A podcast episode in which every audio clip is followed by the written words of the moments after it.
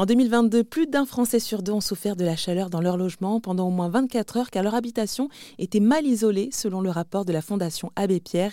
Et on le sait, lorsqu'il fait très chaud, ça peut causer des troubles du sommeil. Le docteur Ray, neurologue et président de l'Institut national du sommeil et de la vigilance, explique les enjeux qu'il y a justement derrière le sommeil. D'une part, il faut sensibiliser les politiques sur l'importance du sommeil comme déterminant de santé.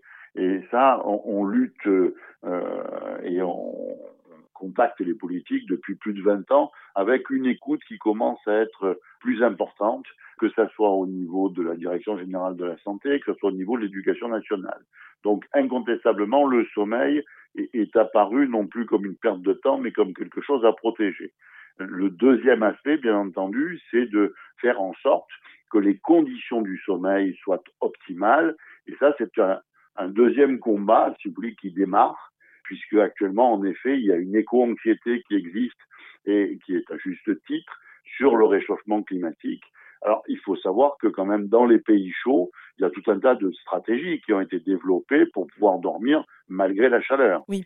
Donc, euh, on ne peut pas dire qu'on part sur une terre inconnue, puisque en Afrique, par exemple, euh, il fait chaud depuis très longtemps et les humains dorment malgré la chaleur.